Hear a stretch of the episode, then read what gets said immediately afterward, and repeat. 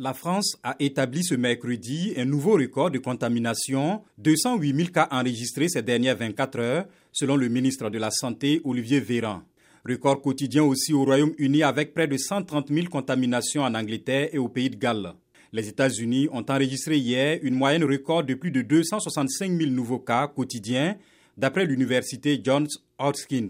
Les autorités sanitaires américaines ont averti que les tests antigéniques de dépistage du Covid-19 sont moins sensibles aux variants Omicron qu'aux précédents variants. Ces tests ont l'avantage de délivrer un résultat en quelques minutes, mais sont plus susceptibles d'indiquer un résultat négatif malgré une infection.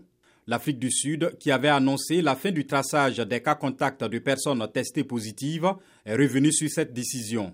La Suède exige un test Covid négatif pour tous les voyageurs arrivant sur son territoire. La Finlande n'autorise l'entrée qu'aux voyageurs étrangers munis d'un test Covid-19 négatif et d'une preuve de vaccination complète ou une infection passée. En Belgique, le Conseil d'État a suspendu la décision gouvernementale de fermer théâtres et salles de spectacle.